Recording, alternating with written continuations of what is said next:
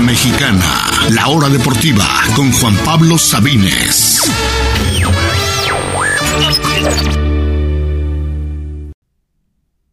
Bienvenidos, bienvenidos sean todos a la hora deportiva en este viernes 4 de noviembre del 2022. Les habla Juan Pablo Sabines.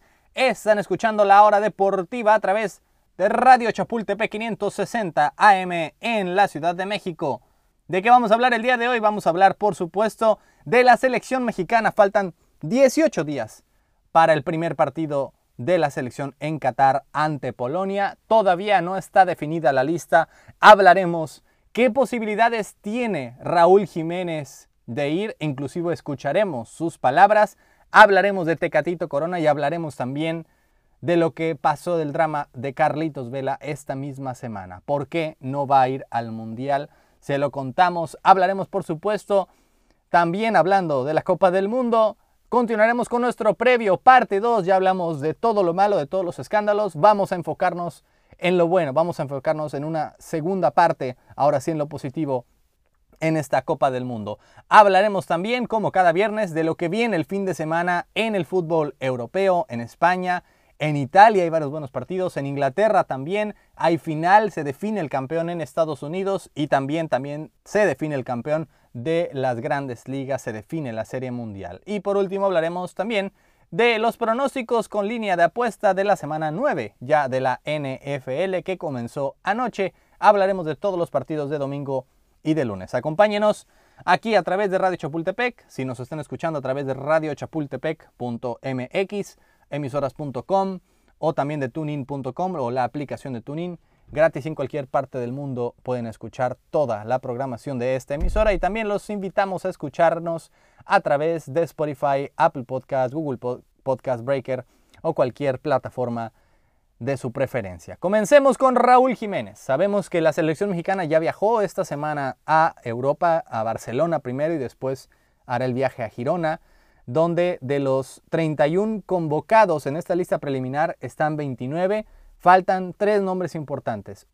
Uno es Raúl Jiménez, el otro es el Tecatito Corona y el otro obviamente es Gerardo Martino que todavía no está con el club. Antes de hablar de Tecatito y del Tata, hablemos de Raúl Jiménez porque hay buenas noticias. Quiero comenzar con las buenas noticias. Esta semana, por fin, después de casi dos meses de jugar su último partido y de entrenar en absoluto, no ha jugado y no ha entrenado absoluto eh, ni, ni, una sola ocasión en casi dos meses.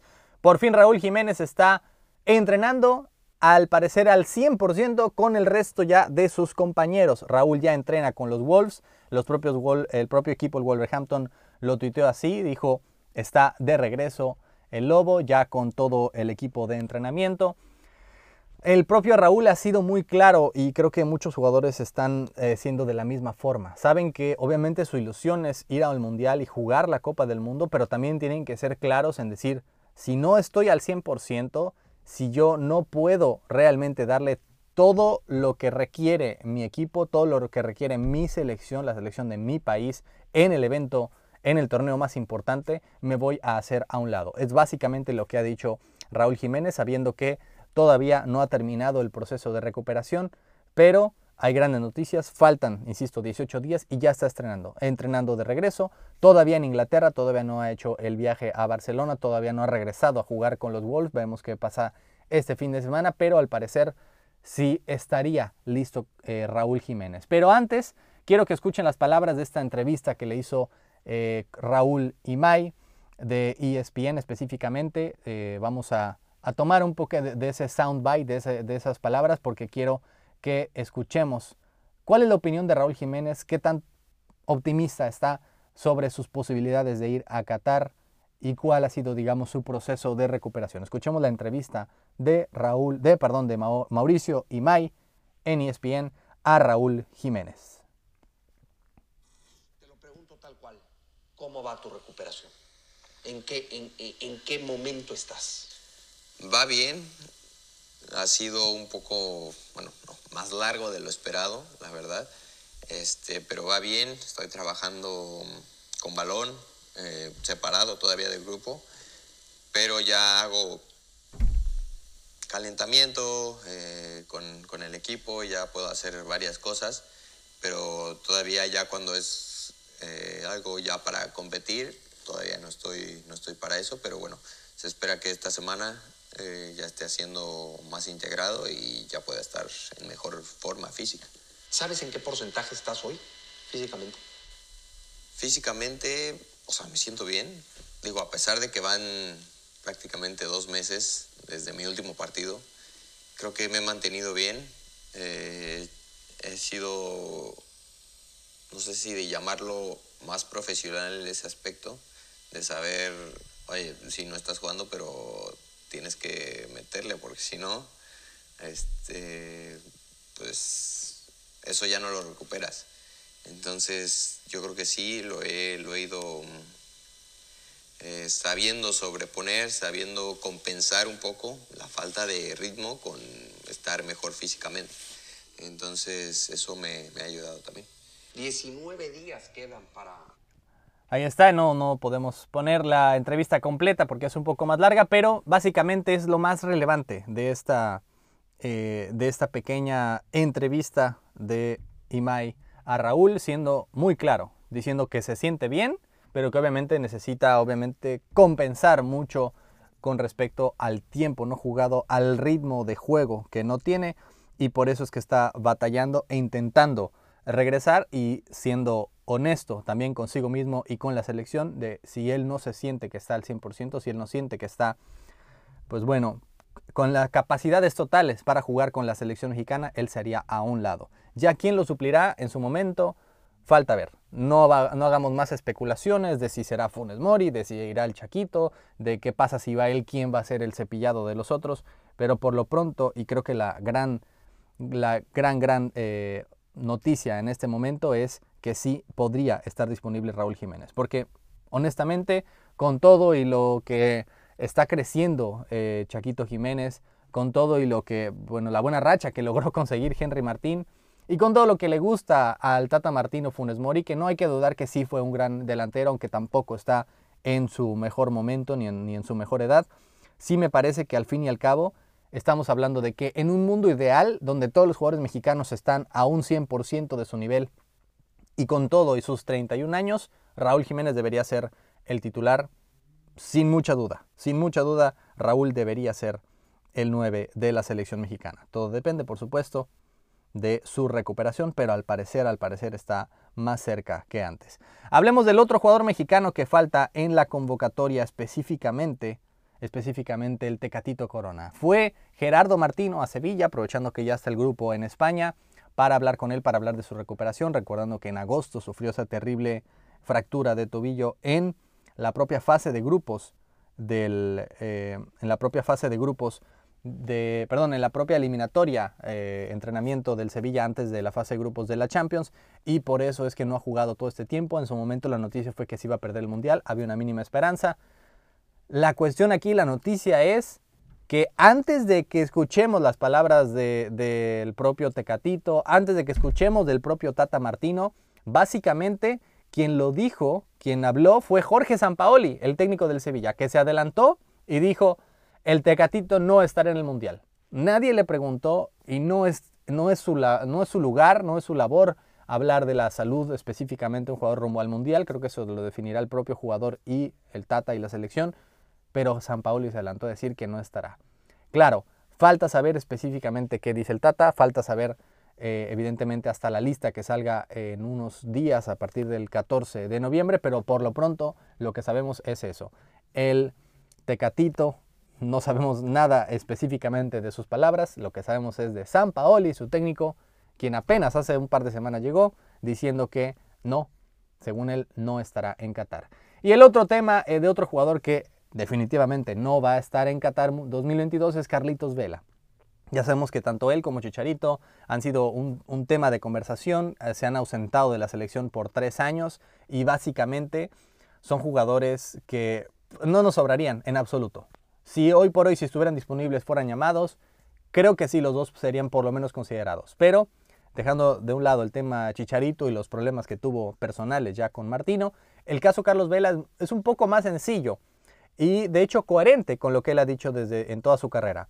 Recordando que en el 2014, recordando, En aquella ocasión, empezando el proceso del Chepo de la Torre en su momento, en 2010, viene esa fiesta en Monterrey, es suspendido por seis meses de la selección eh, junto a Efraín Juárez, pese a que evidentemente había muchos más jugadores que estaban eh, involucrados en aquella fiesta. Él se sintió, él estaba en el Arsenal entonces, obviamente intentando buscar un lugar en el equipo. De todos modos, nunca ha sido muy fanático del fútbol, lo hace no por necesidad, sino porque es su, hobby, es su trabajo y, mucho, y no mucho más. Así que el pedirle, digamos, que, que viniera a México a jugar las eliminatorias en Jamaica y en Haití y en, Trinidad y Tobago, eh, cortando su proceso del Arsenal, aguantando esas patadas y además de todo aguantando las críticas y las mentadas del aficionado, de la propia prensa. Simplemente Carlitos Vela dijo, pues no, ¿saben qué? Prefiero no, prefiero no estar en ese proceso, prefiero simple y sencillamente eh, hacerme a un lado.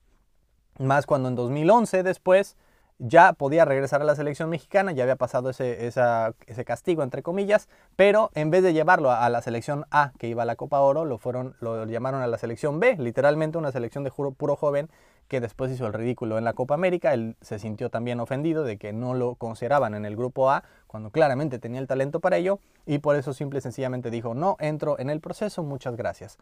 Y la verdad es que tal vez nosotros haremos algo distinto. Tal vez nosotros diríamos, no nos importa que nos den de patadas, no nos importa eh, viajar desde Inglaterra hasta Trinidad y Tobago y a Honduras y a El Salvador cada dos meses. No nos importa lo que nos digan porque nos encanta el fútbol y nos encanta apoyar la selección mexicana en nuestro máximo honor.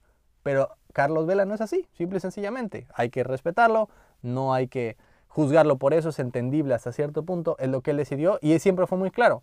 Él siempre le dijo, si yo no estoy en el proceso, no merezco básicamente estar en el, en el premio a ese proceso que es jugar el Mundial. Es básicamente como saltarse todo la, todo el trabajo que tuvieron que hacer y que obviamente fue un gran trabajo calificar para aquella Copa del Mundo, pero sí estar en lo final. Obviamente los propios compañeros y ya en su momento el Piojo Herrera, justo antes del Mundial, hablaron con él, le rogaron y hubo hasta campaña en, en redes sociales y él claramente dijo, no, no merezco ir, Tal vez una parte de él quería ir, pero dijo, no merezco porque no estuvo en el proceso, no voy a ir. Una lástima total, obviamente, porque era el mejor jugador mexicano en ese momento y aparte en su mejor momento ya en, el, aquel 2014 en la Real Sociedad, donde era incluso el mejor jugador del equipo por encima de un tal Grisman, quien era el segundo al mando. Y no fue, ni modos. El siguiente proceso, ahora sí, volvió, estuvo desde un principio, lo cumplió todo y fue a Rusia. Acabando Rusia, él a sus 30 y perdón, 29 años en su momento, dijo, ya no creo llegar al siguiente proceso y simplemente me hago un lado. Intentó ir a los Olímpicos, el Tata Martino propio dijo, si no estás en la mayor, tampoco estás en la olímpica, y se acabó. Dijo simple y sencillamente, está bien, no estoy en el proceso.